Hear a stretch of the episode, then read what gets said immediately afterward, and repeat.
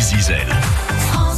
On part en campagne tout de suite avec Manu Méhud. C'est en breton et en français dans Chez la ou Chelou. Bonjour à tous. Lundi, j'ai pu vous parler des gens de bord de mer qui habitaient euh, soit dans les ports ou autour des ports.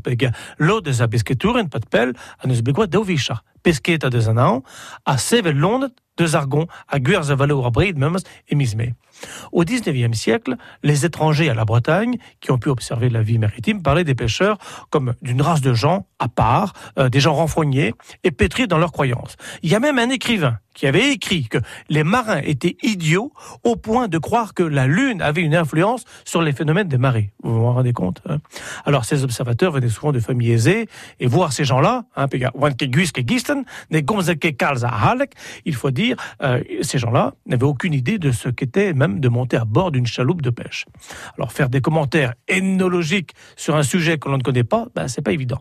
Il y a forcément de l'a priori. Hein. Et il y avait aussi des parias qui habitaient euh, carrément sur les plages, dans des endroits abrités du vent. Et là encore, plusieurs témoignages en attestent. C'était des zadistes, comme on les nomme aujourd'hui, des zadistes avant l'heure. Et là encore, les descriptions montrent l'aversion qu'un voyageur, euh, qui vient des, quand même des lambris dorés, peut avoir en voyant des personnes ayant un autre mode de vie qu'eux.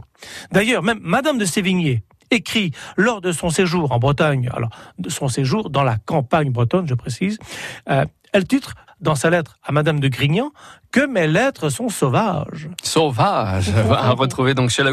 C'est sur FranceBleu.fr également. Merci Manu.